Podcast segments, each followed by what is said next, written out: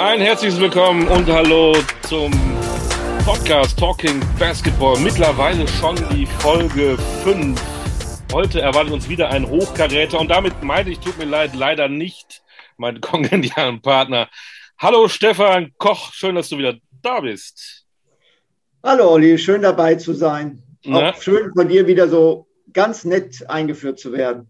Natürlich. Ich, ich, kann, mir das auch gar nicht vorstellen, das ohne dich zu machen, wenn ich ehrlich bin. Es geht auch gar nicht. Zumal habe ich auch gar nicht die Ahnung, aber es wird mir ja sowas fehlen. Ich kriege schon Ärger zu Hause, aber egal. Heute haben wir jemanden, ähm, wir machen ja immer dieses Spielchen mit dem zweiten Namen. Ich weiß gar nicht, ob der einen zweiten Vornamen hat. Ich weiß, dass er einen äh, zweiten Nachnamen hat. Kann man das so sagen? Gibt's das?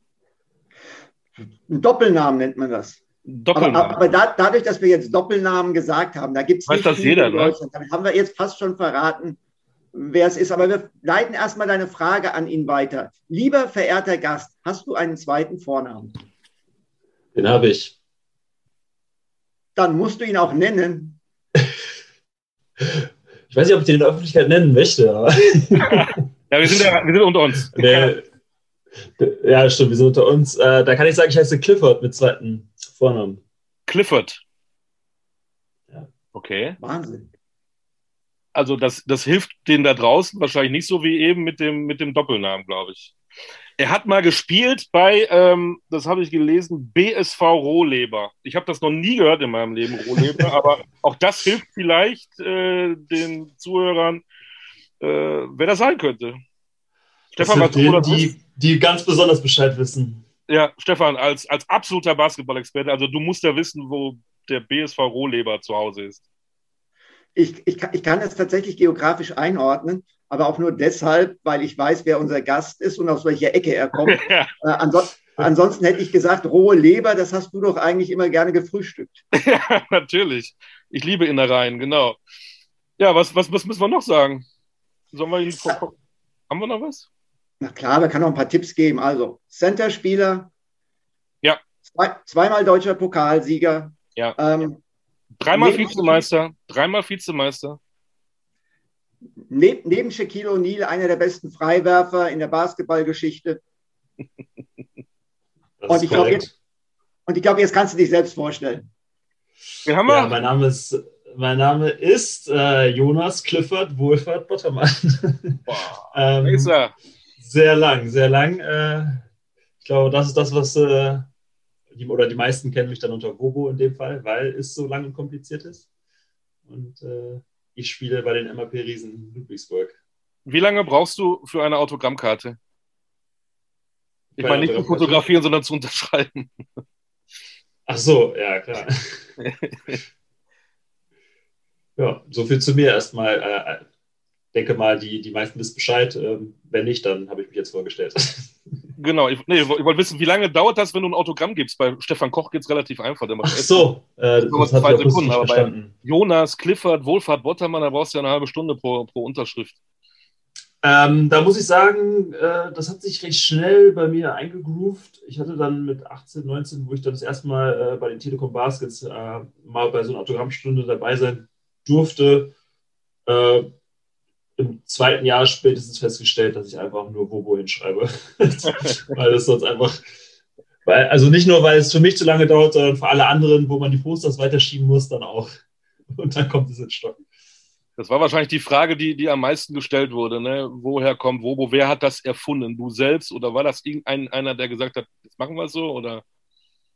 Äh, das ist eine gute Frage. Ähm, oh. Ich hatte lustiger, lustigerweise mal, äh, also also mein Nachname, äh, der geht ja schon ein bisschen zurück. Es ist jetzt nicht so, dass sich meine Eltern äh, diesen Doppelnamen angeeignet haben, sondern es geht zurück, glaube ich, auf vier Generationen ungefähr, drei oder vier Generationen.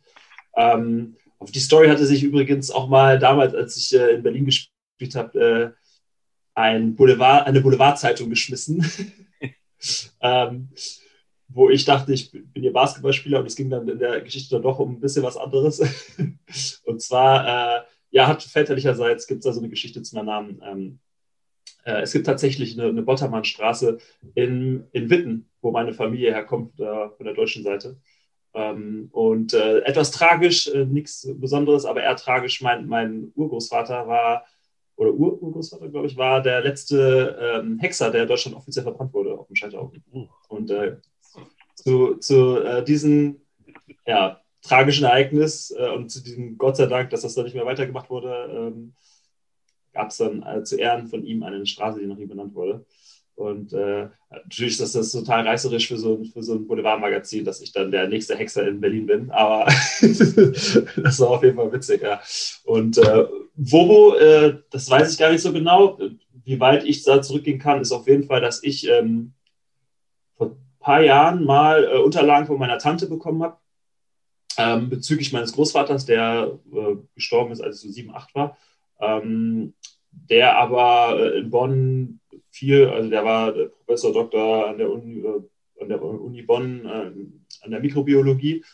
Ähm, und ähm, der wurde von seinen ganzen Leuten verabschiedet und es gab ein Verabschiedungsschreiben. Und in diesem Verabschiedungsschreiben gab es ein Zitat, äh, ähm, Karl Ernst Wolfer Bottermann, genannt auch Bobo. Und das fand ich lustig. und äh, das, also wurde mein Großvater auch schon so genannt. Also es geht schon ein bisschen zurück. Es gibt ja so Künstlernamen, äh, wenn du in Berlin warst, hast du vielleicht mal was gehört von Andreas Neuendorf von Hertha BSC, den sie alle Zecke nennen. Und so einen Namen kann man sich auch schützen lassen. Hast du da mal dran gedacht? Äh, ja, äh, das, das ist richtig. Ähm, aber ich muss, glaube ich, sagen, da bin ich dann zu ähm, lokal als Globaldenker. Ich weiß es nicht, wie viel ich mit Momo gewinnen könnte als, äh, als äh, Copyright-Marke. Äh, ähm, wenn ich äh, vielleicht einen anderen Karriereweg Richtung Amerika eingeschlagen hätte, wäre das vielleicht meine Idee gewesen. Aber ich glaube, in dem Maße ist es schon, da darf sich jeder dran bedienen, da habe ich kein Problem mit. Aber, aber Bobo steht ja mittlerweile selbst in den Grafiken bei Magenta Sport. Magst du Bobo ja. grundsätzlich?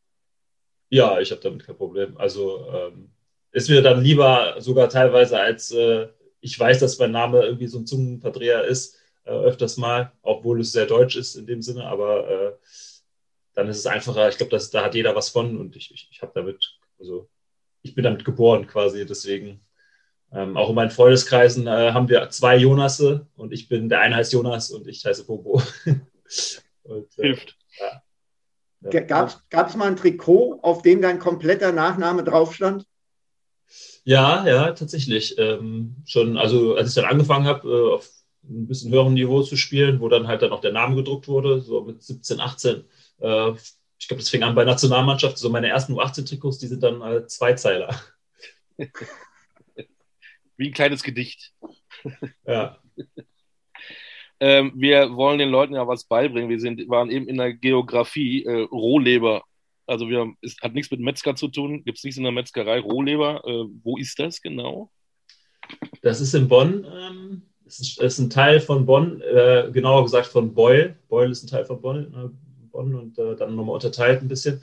Und äh, ein ganz kleiner Verein, ähm, wo ich dann quasi zum Basketball gekommen bin, ähm, als mich mein, ähm, mein damaliger äh, Mitschüler aus der Schule mit zum Training genommen hat. Und ich dann mit ihm nach der Schule dann zum Verein in Volleyball gegangen bin und dann quasi meine ersten großen Schritte ähm, im Basketball Richtung dann auch später Bonn gemacht habe.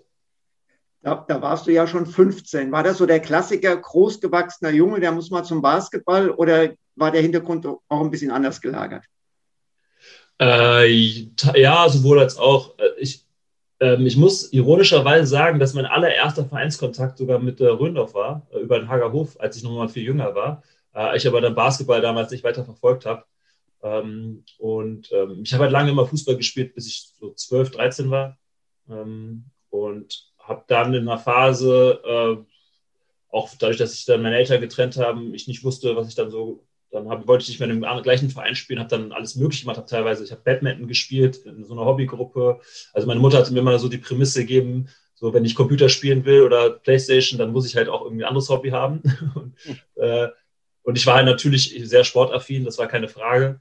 Ähm, aber äh, es war schon auf vielen Umwegen im Endeffekt und ähm, so diesen finalen Kick auch Richtung so, okay, das ist irgendwie hier so ein bisschen interessanter und ich kann ja was reißen. Also ich, klar bin ich groß, ich war dann mit, mit 15 schon sehr groß, also ich war dann über 1,95. Ähm, aber hat dann so ein bisschen so, ja, mein Mitschüler und mein damaliger Klassenlehrer der halt immer gepredigt hat, Jonas, mach doch mal, probier doch mal hier. Ähm, ähm, da habe ich schon Glück gehabt. Äh, das ist auch nicht immer selbstverständlich, dass man immer so engagierte ähm, ja, Lehrer hat, äh, Tutoren damals in der Gesamtschule in Beul, äh, die halt dann einen auch so, sag jetzt mal, privat dann auch so immer so ein bisschen an die Hand nehmen und sagen, hey, mach das doch mal und irgendwie war natürlich auch mein Sportlehrer. Ähm, aber ja, das, da bin ich natürlich extrem dankbar, äh, weil ich, glaube ich, ohne Basketball ähm, ein ganz anderes Leben geführt oder führen würde. Welches? Was?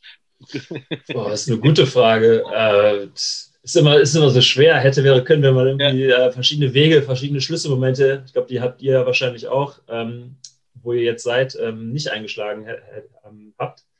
Ähm, für, für mich, also ich muss halt sagen, ich bin, glaube ich, äh, allgemein auch sehr interessiert an vielen anderen Dingen außerhalb vom Sport. Also Sport war natürlich immer für mich irgendwie interessant. Ähm, also ich glaube, ich habe mein erstes Praktikum in der fünften Klasse habe ich im, im, Büro für Umweltanalytik gemacht. Wow. war sehr speziell, aber äh, da gibt es auch so einen, gewissen Hintergrund von meiner Familie, äh, die auf dem Blatt sehr akademisch ist. Und mein Vater, mein Großvater, äh, sehr akademische äh, Menschen gewesen. Ähm, ich eigentlich eher nicht so, eher so der äh, Sportler dann natürlich gewesen und äh, mein Vater auch immer lange gepredigt, ja, hör mal, mach doch mal was Vernünftiges. so, Abitur ist wichtig und da bin ich auch immer noch sehr dankbar für, dass ich das alles so durchgezogen habe. Aber ja, wahrscheinlich hätte ich dann irgendwie was studiert und ähm, hätte vielleicht ähm, in der Behörde gesessen oder äh, vielleicht in einem wissenschaftlichen Institut oder sowas. Äh, ich weiß es nicht. Das ist äh, eine komplexe Frage, aber das ist, äh, ja, Schwierig, ne? Das ist wahrscheinlich für euch schwierig auch zu beantworten. Jetzt, jetzt, hast du gesagt, wie dein Leben hätte aussehen können. Wie sieht es denn aktuell aus? Du hast ja äh, im Vorgespräch uns erzählt, du wohnst auf dem Land in der Nähe von Pferden und in der freien Natur. Bist du so ein bisschen ein Naturbursche? Ja, also, ja, sag mal so. Ähm, also, ich bin schon, äh, also ich glaube, ich habe das so ein bisschen mehr für mich entdeckt. Ich hatte immer irgendwie, ich, ich, ich finde das ganz schlimm, wenn man so in der Kindheit irgendwie jetzt oder wenn man so Kinder sieht durch diese voranschreitende Digitalisierung, dass da alles so viel irgendwie an den Bildschirmen passiert und so. Ähm, und wenn ich selber mal Kinder haben sollte, würde ich das auch äh, irgendwie versuchen, so wie es bei mir war, dass ich viel draußen war und auch die Natur schätze. Ähm, ich denke, ihr seid auch sehr informiert über sehr viele Interviews, dass ich auch angeln gehe.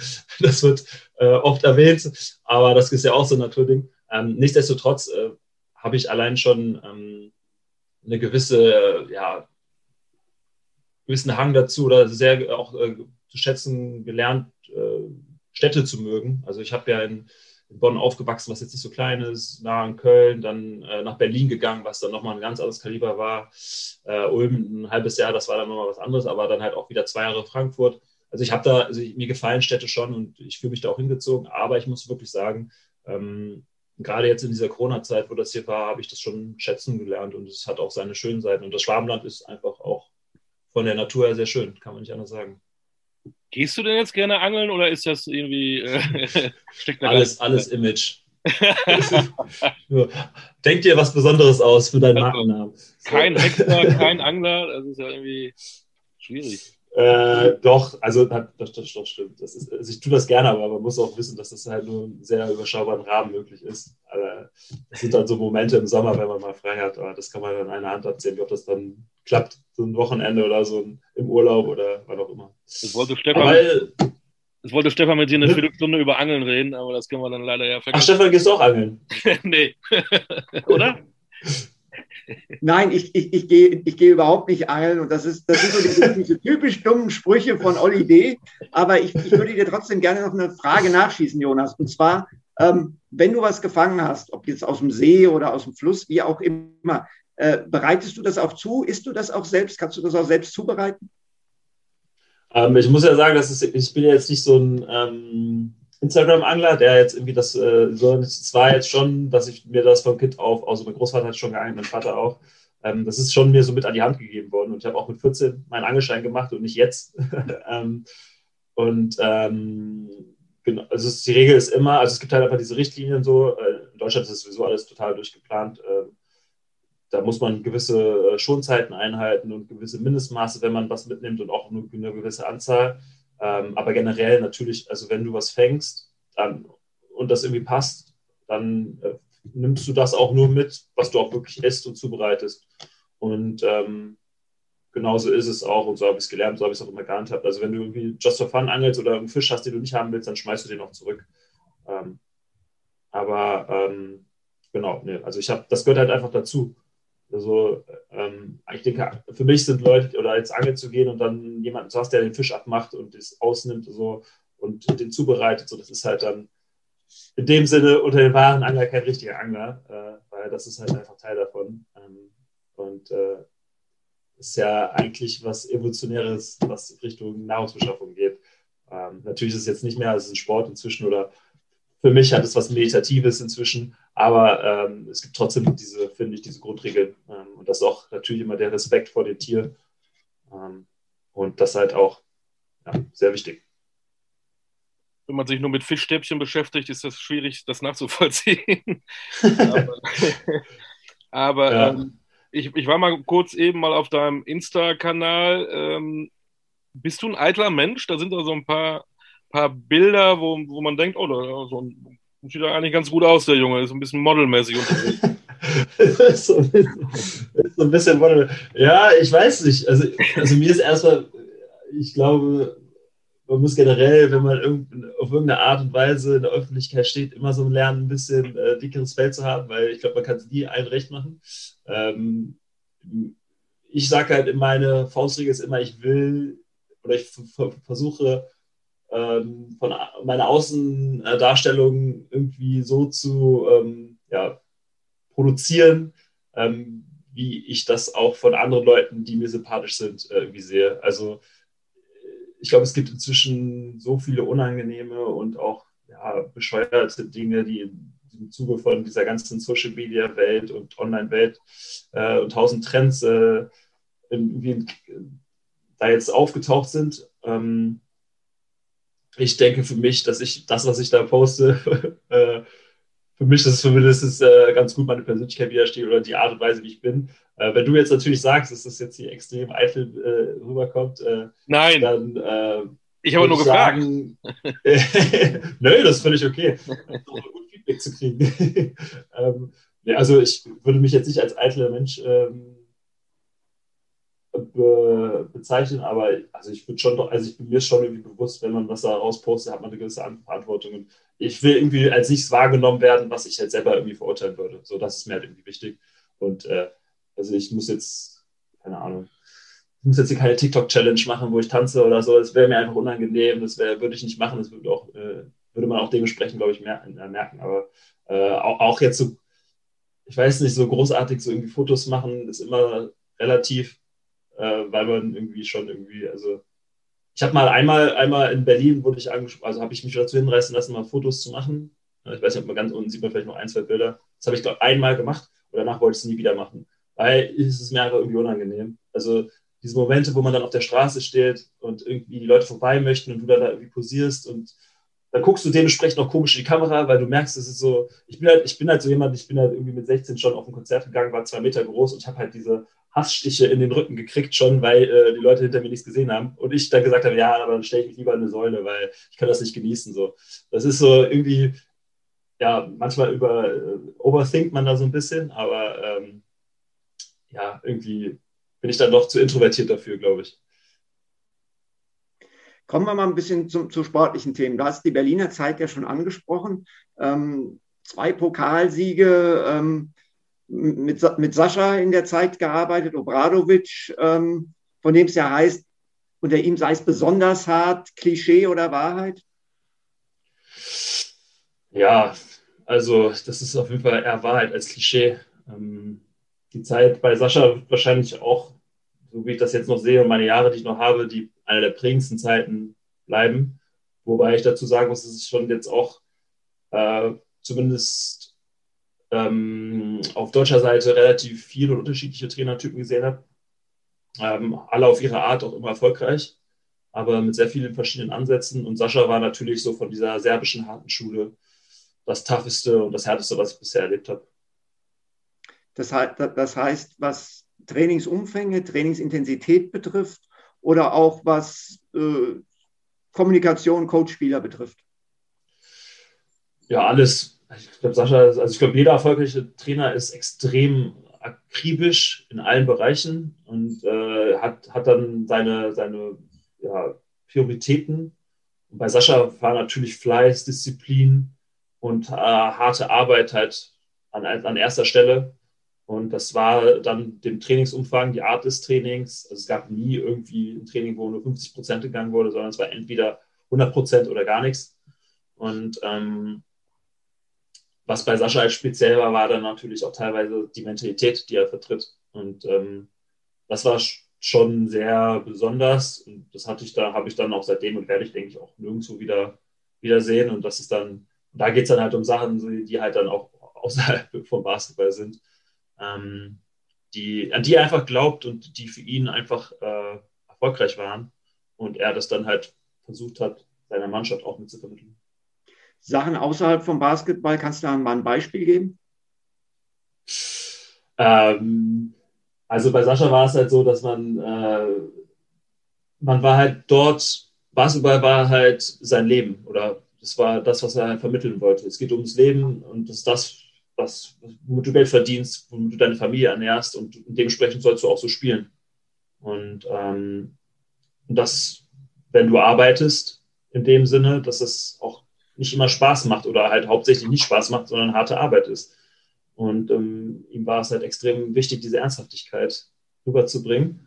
Und das fing halt dann auch so an, wie bei Aus Auswärtsfahrten, dann halt nicht miteinander zu sprechen an den Tischen und irgendwie rumzuflaxen, sondern dass man einfach ist und ruhig ist und fokussiert. Und umso näher das Spiel war, umso härter wurde diese ähm, Stimmung, sage ich jetzt mal. Und äh, das war schon sehr speziell. Das mag sonst, glaube ich, niemand. Aber äh, ähm, im Endeffekt ist es halt bei vielen Trainern, und das habe ich über die Jahre jetzt auch gemerkt, also und auch allgemein im Sport ist es halt auch sehr viel Kopfsache und Psychologie. Ähm, du kannst deine, deine Performance extrem über den Kopf beeinflussen. Und das waren halt seine, seine Triggerpunkte, womit er die Leute halt irgendwie, ähm, ja, ein Stück weit, als Trainer musst du Leute ein Stück weit weg irgendwie was bewegen, abholen und denen was auslösen. Und damit hat er es halt geschafft, ähm, durch diese extreme Härte äh, Leute halt abzuholen und äh, zu triggern und härter zu spielen. Ähm, und ähm, ja, da hat jeder Trainer seine, seine Eigenheiten. Was ist denn für dich ein guter Trainer? Für mich ein guter Trainer. Oh, das ist auch eine schwierige Frage, ähm, weil es einfach so viele verschiedene gute Trainer gibt, die aber auch dann so unterschiedliche Ansätze verfolgen. Ähm, wie gesagt, ich hatte, äh, Stefan, ja, Stefans Bruder, Mike Koch als mein, einer meiner ersten Trainer, der ja auch äh, in der Phase, wo ich gespielt habe, äh, eine erfolgreiche, sehr erfolgreiche Zeit in Bonn, Bonn hatte. Ähm, als absoluter Players Coach, der auf, auf Teamchemie setzt. Ähm, das gleiche gilt für Thorsten Leidenhardt in Ulm, der auch extrem erfolgreich war, als ich dort war ähm, und auch ein absoluter Players Coach ist. Und äh, ich glaube, da wurde noch nie so viel gelacht im Team. Also wenn, da, da würde mancher Junge sich im Grab umdrehen vielleicht, aber es funktioniert. Ähm, und dann habe ich äh, jemanden äh, mit Sascha, der komplett das Gegenteil ist, der ich glaube, ich kenne jedes serbische Schimpfwort, ähm, äh, beherrsche ich inzwischen. Äh, und, und der, der halt diese ja, Militärtugenden äh, dir irgendwie mitgibt und einfach du dann deswegen wie ein Soldat auf dem Feld steht und hart spielst. Und dann äh, hast du jetzt jemanden wie, wie JP, der eigentlich gar nicht schreit, aber der es trotzdem schafft, äh, die Leute abzuholen und zu triggern und, und, und auch auf Fehler hinzuweisen und extrem penibel ist und die Leute dann trotzdem hart schreiben auf eine, auf eine Art und Weise, wo nicht geschrien wird, sondern einfach nur, ähm, ja. Und ich glaube, ein guter Trainer, um das äh, zu, zu, zusammenzufassen, ist einfach jemand, der halt ähm, es schafft, die, die seine Mannschaft ähm, abzuholen.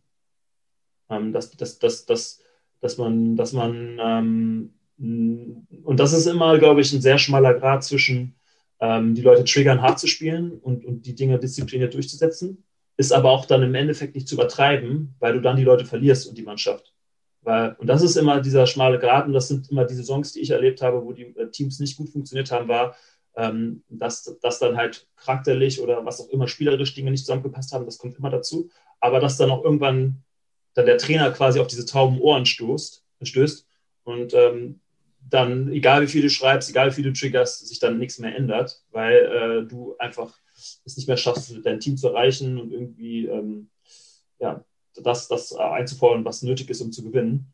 Und ähm, das ist eine extrem schwere, schwere, schwere Aufgabe. Und ich glaube, deswegen ist es auch, ist das Traineramt auch so ein extrem sensibles äh, Thema. Und äh, ähm, du musst es halt irgendwie schaffen, immer auch irgendwie ein Verhältnis zu deinem Team zu haben, zu wissen, was los ist. Ähm, also auf eine Art halt auch irgendwie äh, nahbar zu sein, aber auch eine gewisse Distanz zu haben, nicht zu nah zu sein. Ähm, das sind alles immer, es ist immer so ein Spiel, Wechselspiel. Und äh, keine Ahnung, für mich jetzt von außen betrachtet, keine Ahnung, ich, ich habe mir gesagt, ich würde mal gerne für Jürgen, Klopp, Jürgen Klopp spielen. So, äh, weil jetzt von außen betrachtet, für mich wäre es der perfekte Trainer, das, was man vielleicht noch auch so hört. Also, ist immer schwer zu sagen, wenn man nicht äh, Inside vom Team ist, aber äh, da hast du das Gefühl, dass er halt super viel Autorität besitzt, aber auch auf eine sehr direkte Art. Und ähm, ich denke, und was halt auch noch sehr wichtig ist, ist, also ich habe halt gemerkt, dass Fair, Fairness und Ehrlichkeit auch, glaube ich, für Trainer sehr äh, große Faktoren sein können, um erfolgreich zu sein.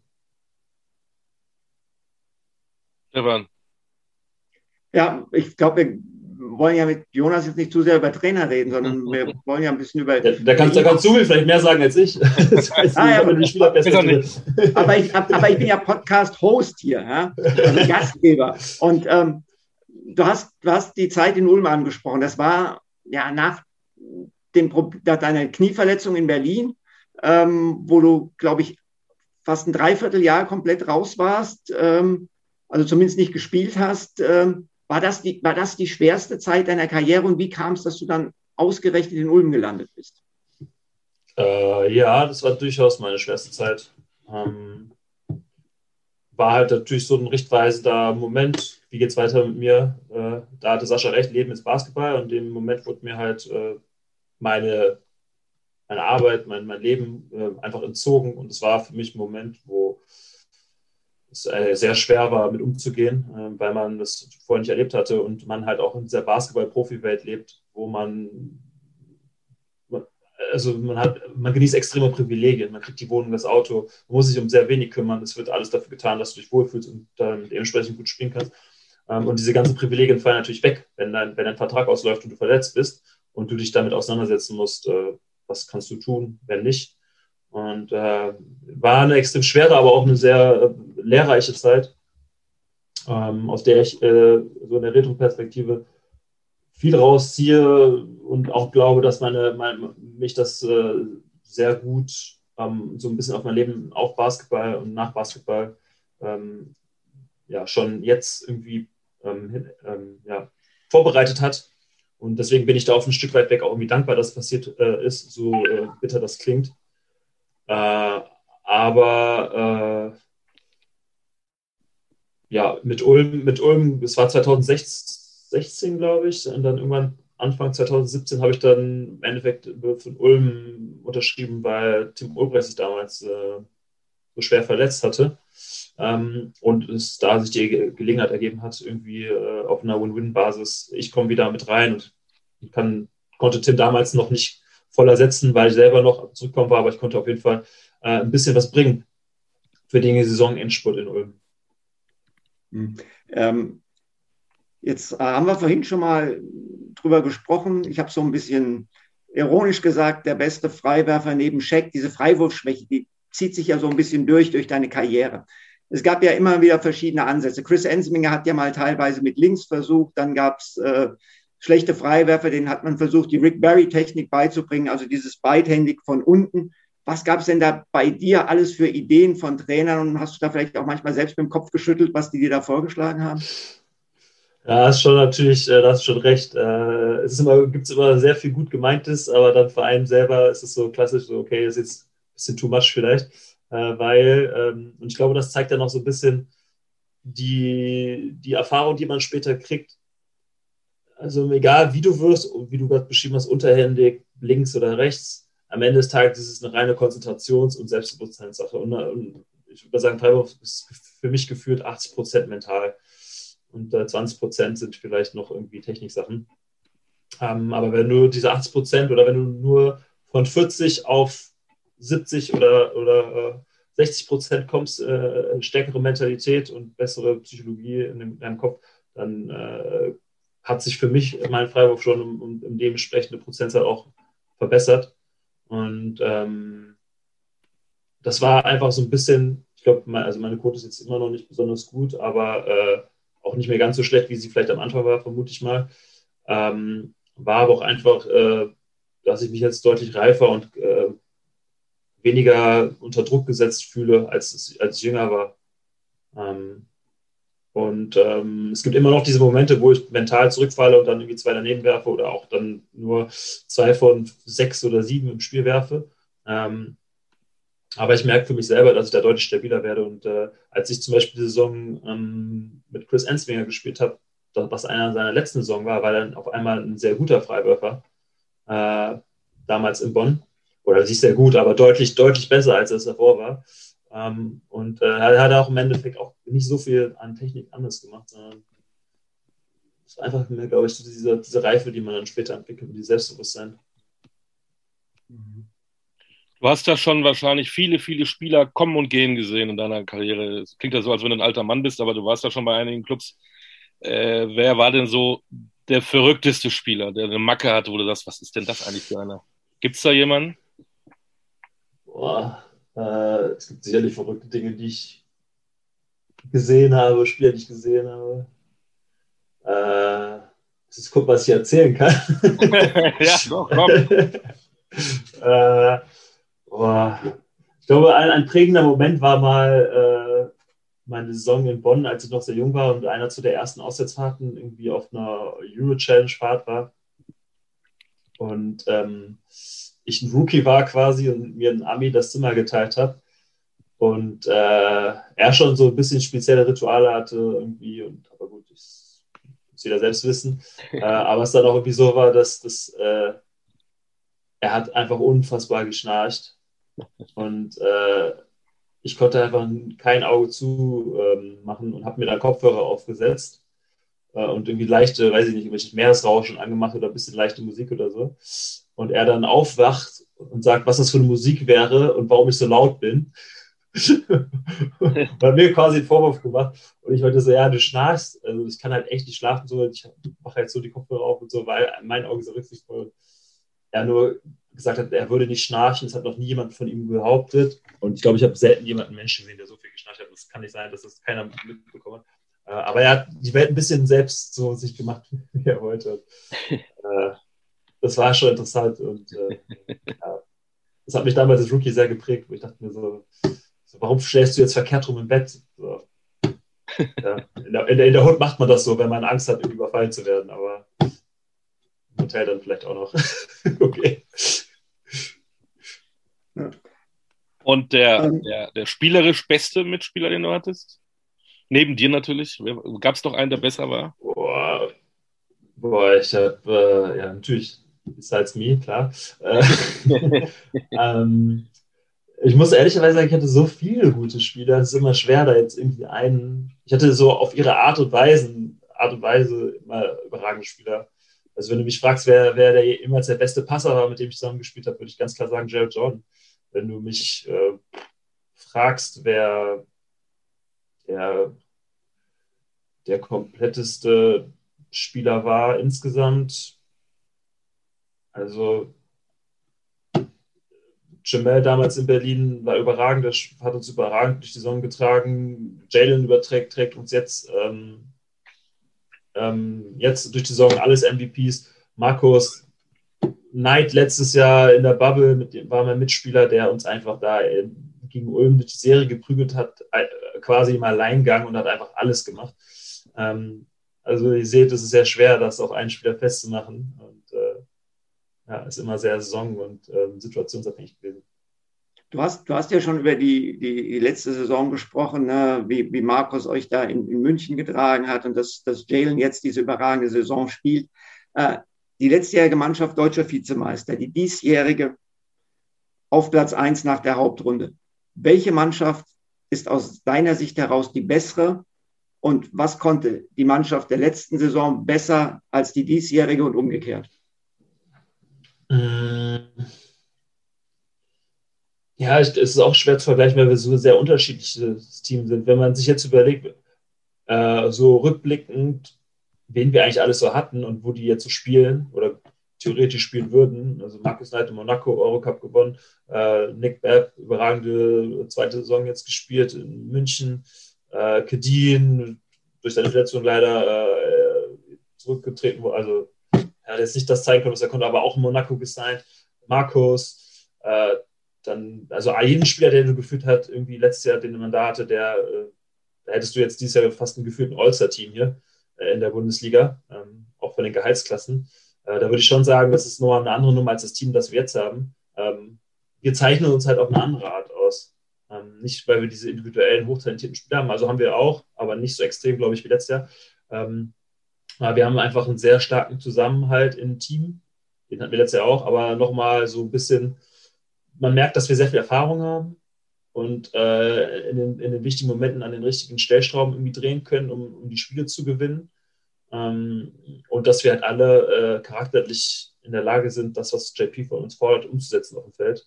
Und äh, da hilft uns unsere Defense, unsere, ähm, unsere Disziplin einfach extrem, auch da, um die Spiele zu gewinnen. Ich würde eher sagen, dass wir offensiv sogar ein bisschen schwächer sind als letztes Jahr. Mhm. Und ähm, ihr geht auf jeden Fall als Erster ins Playoff-Rennen. So, jetzt ist die Frage, gegen wen spielt ihr in der ersten Runde? Es könnten die Bayern sein, es könnte auch Oldenburg sein. Jetzt hat Oldenburg gestern gegen Kreilsheim verloren. Es gibt ja so diese mehr oder minder offen geführten Diskussionen. Will man nicht äh, lieber Berlin aus dem Wege gehen und Vierter werden anstatt Dritter? Dass man Ludwigsburg anstelle von Berlin spielt. Ob da Oldenburg oder München, einer von beiden oder beide so denken, völlig dahingestellt. Äh, nehmt ihr dieses ganze Gerede ein Stück weit despektierlich euch gegenüber wahr? Ich glaube, wir fühlen uns in der Rolle, die wir sind eigentlich ganz wohl. Also, und wir können daraus uns, also, oder ich bin jemand, der das auch motiviert. Also, ich muss das jetzt nicht an den großen, ähm, das ist irgendwie äh, groß rausposaunen dass, dass ich jetzt hier Titelkandidat bin oder irgendwie dem besten Team der Liga spiele, gerade auf dem Papier. Ähm, ich mag die Underdog-Rolle und ich glaube, so sehen das alle bei uns. Äh, wir sind da sehr realistische und Leute und wir arbeiten auch dementsprechend hart und wir haben alle, glaube ich, diesen Drive, dann eben die, die da groß diskutieren, vom Gegenteil zu überzeugen. Und ich denke, das ist auch eine gute Position. Und du möchtest nicht zum vierten Mal Vizemeister werden, oder? Ja, es wird jetzt wirklich mal, wäre schon schön. Also äh, ich weiß, dass man als Fan von Leverkusen auch nicht glücklich wird. Also von daher sollte ich meine Vize-Fans auch mal glücklich machen. ähm, München und Berlin spielen vor dem Playoff-Start noch das Final Four. Oder das Top Four heißt ja im Magenta Sport BBL-Pokal. Da seid ihr nicht dabei.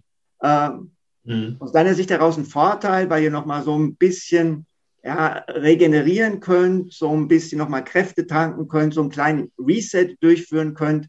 Oder denkst du, das tut München und Berlin oder auch Ulm, die man ja auch nicht vergessen darf im Playoff-Rennen, eher gut, ähm, dass die da in diesem, in diesem Rhythmus äh, drin bleiben mit Wettkampfsport auf hohem Niveau?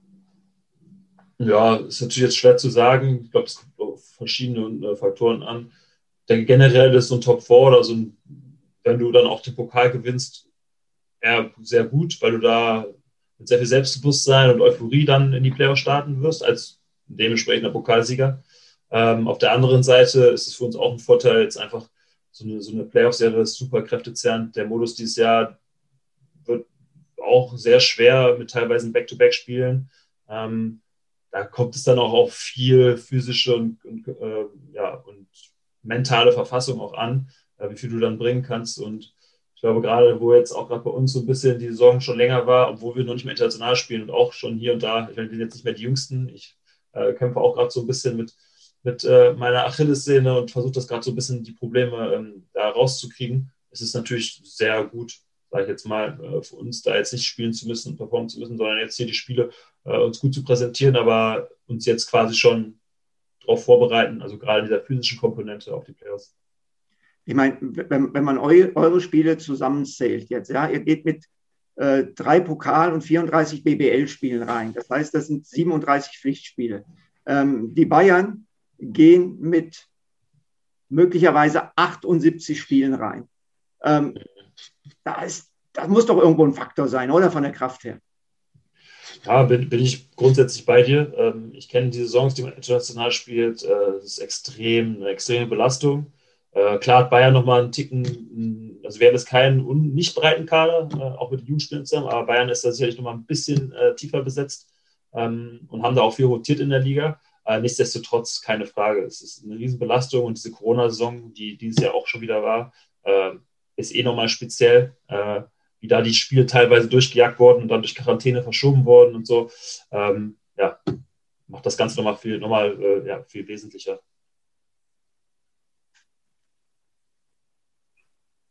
Ja, dann wird er Meister dieses Jahr, möglicherweise. Nicht mehr Vizemeister, haben wir ja gesagt. Ähm, was sind denn die Pläne für dich danach? Man munkelt äh, ja auch so, dass dann der, der Wobo vielleicht ja noch eine andere Herausforderung sucht oder vielleicht doch bleibt. Wie sieht das aus? Was sind deine Gedanken? Boah, ja, das ist eine gute Frage. Wenn ich das wüsste, dann könnte ich hier schon die Füße hochlegen, aber ich habe auch noch gar keine Ahnung. Ähm, Profiangler. Profiangler, ja. Oder Model mit der, mit der eigenen Kreation, Kleidungskreation, Wobo. Oder, ne? Boah, ich, ich, ich glaube, dann, äh, dann würde ich äh, lieber bei Magenta Praktikum machen und äh, Kamera, bevor ich das mache. Kamera Kind Jonas. Kamera. genau, lieber 1, 2 oder 3, genau. genau. Einmal, einmal bitte. Nee, was geht durch deinen Kopf? Was geht durch deinen Kopf? Ähm, ja, also ich, ich habe, ich, für mich ist klar noch, äh, ich, ich bin äh, in, in, von mir selbst überzeugt, dass ich noch in den besten Jahren bin, gerade auf meiner Position. Ich kann da noch, also ich bin da ja, sehr zuversichtlich und es ist für mich ganz klar, dass ich jetzt noch die nächsten Jahre auf hohem Niveau spielen möchte. Ähm, solange das natürlich äh, körperlich vereinbar ist, aber äh, ich fühle mich da eigentlich sehr gut. Ich habe ja jetzt, glaube ich, das erste Spiel verpasst in den zwei Jahren ähm, äh, in der Bundesliga. Und ähm, für mich ist klar, dass ich muss halt schauen, wie die Situation in Ludwigsburg ist. Ähm, bin ich sicherlich nicht abgeneigt, ähm, auch hier, hier zu bleiben. Äh, nichtsdestotrotz ist es ja immer, es ist, also ihr kennt das ja auch, äh, da müssen, muss man sich einigen, da muss man muss viel zusammenkommen. Ähm, und äh, deswegen sage ich, wie jedes Jahr, wenn mein Vertrag auf, äh, ausläuft, ich bin offen für alles. Ein großartiges Schlusswort. ja. Das ist ja das, wenn man, man kriegt ja manchmal in diesem Podcast dann mehr aus dem privaten Bereich raus, als wenn man dann hinterher dann tatsächlich journalistisch wird und dann rauskriegen will, was passiert und so. Da ist dann immer alles so ein bisschen so Diplomatie ja, es ist, und es ist, bloß es, nicht zu viel sagen, ja? Dieses berühmte von Spiel denken, ich kümmere mich erst, wenn das letzte Spiel gespielt ist, das, das haben wir ja schon 500 Mal gehört, ne? Ja, ihr, ihr, äh, das ist bei euch hier echt äh, verlockend, hier in so einen Private Talk abzudriften und dann vergessen, dass es hier äh, aufgenommen wird. Das ist, hey, wir äh, sind nur zu dritt, es ist keiner dabei. ja, ja, ja. da, da muss ich nochmal die Zensur drüber schauen später. Pressestelle. Na, wir wollen dich ja auch nicht irgendwie in, äh, dass du da in Schwulitäten kommst, das wollen wir ja nicht, um Gottes Willen. Nein. Äh, nee, aber, aber, aber finde ich gut, dass ihr, dass ihr da so. Ähm, auch unbasketballspezifisch unterwegs seid, ist ja dann äh, unabhängig von meiner Persönlichkeit äh, für den einen oder anderen Zuhörer auch mal interessant. Dann kriegt ihr sicherlich auch Feedback, wo ihr dann nochmal mehr nachfragen könnt und weniger. Genau, weil damit kommen wir ja dann weiter, als wenn wir fragen, was machst du eigentlich nach der Saison, weil das dann dauert der Podcast eine ja. Minute, weil da eh nichts bei rumkommt. Also, also wenn, wenn eure DMs dann äh, voll sind mit ähm, Fragen über mein Instagram, dann weiß ich, okay, ich muss jetzt äh, mehr Modelfotos machen. genau. Was nicht passieren wird, niemals in meinem ganzen Leben. Genau. Was machst du jetzt noch? Guckst du dir die Pferde an bei dir um die Ecke oder gehst du angeln? Äh, schön wär's. Äh, gegen Pferde bin ich allergisch, seit Kind auf. Ich weiß gar nicht, wie es jetzt ist. Aber sie sind schön aus der Distanz anzuschauen. Tatsächlich das Wetter hier nicht so toll, gerade es regnet. Okay. Und äh, ich werde ich werd mir jetzt was zu essen kochen, weil ähm, es gibt einen ein Dönerladen hier im Dorf. Und deswegen oh. wird hier viel gekocht. Das war, ist anders als in Berlin oder Frankfurt, wo du vor der Tür gehst und diverse Spezialitäten vor der Tür hast. Hier, muss, hier wird die deutsche Küche oder hier, was auch immer Küche ange angeworfen. Was die hast schwäbische du auch? Küche, Spätzle. Schwäbische Küche, ja, sehr gut. Sehr was gut. kochst du heute? Fisch. Ich koche. äh, nee, tatsächlich nicht. Ähm, ich koche das von gestern, wärme ich auf. ja, also wäre genauso schlau wie vorher. ja, äh, ja, ist gar nicht so verkehrt. Es ist gefüllte Aubergine mit äh, Kartoffeln und Möhren. Lecker. mit ja. Feta drin, ja. Klingt gut. Klingt gut und gesund. Ja, ja, ich äh, muss auch auf die Kleinigkeiten achten, wenn man älter wird jetzt. Ist so. Ja, wem sagst du Aber wen sage ich das hier? Wovo, Jonas, Clifford, Wohlfahrt Bottermann heute bei uns im Podcast. Vielen Dank für deine Zeit. Gerne. Lass es dir gleich gut schmecken. Du hast es schon gestern probiert. Wenn es heute wieder ist, muss es ja eigentlich ganz gut gewesen sein. Ja. Und ähm, ja, ähm, ich wünsche, ja, Vizemeister, mach, mach, mal den Meister dieses Jahr. Wäre doch ganz cool. Ja, nehme ich, nehme ich. Schauen wir mal. Alles klar. Vielen Dank. Alles klar. Bleib ja. gesund. Stefan, auch dir, ne? Vielen Dank. Was gibt's ja, bei dir heute? Auch gefüllte Aubergine mit Möhrchen? Nein, oder? Nein, nein, nein, nein, nein, nein, nein, nein. Also äh, erstmal, ähm, ich heiße Koch, aber ich bin wie Jonas heute. Ich koche nicht, ich erwärme nur. Er hat ja zumindest gestern gekocht. Ich erwärme grundsätzlich nur. Darf aber gestehen, dass meine Frau richtig, richtig gut kochen kann. Und da es heute Mittag bei uns nichts Warmes gab, wird es heute Abend was Warmes geben. Und äh, ich weiß es aber ehrlich gesagt noch nicht. Äh, ich möchte aber jetzt anschließen, ich möchte mich auch bei Jonas bedanken. Du hast dich auch bei mir bedankt, Olli. Ich werde mich bei dir nicht bedanken, weil du mich jetzt mit dieser Frage am Ende bloßstellen wolltest. Also vielen Dank an Jonas und ich habe Olli eine weitere Folge lang ertragen. Ja, also nochmal an allen vielen Dank, äh, guten Appetit, viel Spaß und vielleicht essen wir irgendwann mal zu dritt äh, lecker gekocht von Frau Koch irgendwo im Hessenland und äh, reden weiter über Pferde, Angeln und äh, Modeln. Bis dann. Alles Gute, bis die Tage, in 14 Tagen der nächste Podcast Talking Basketball. Stefan Koch, Olli D. und einem besonderen Gast. Alles Gute. Ciao.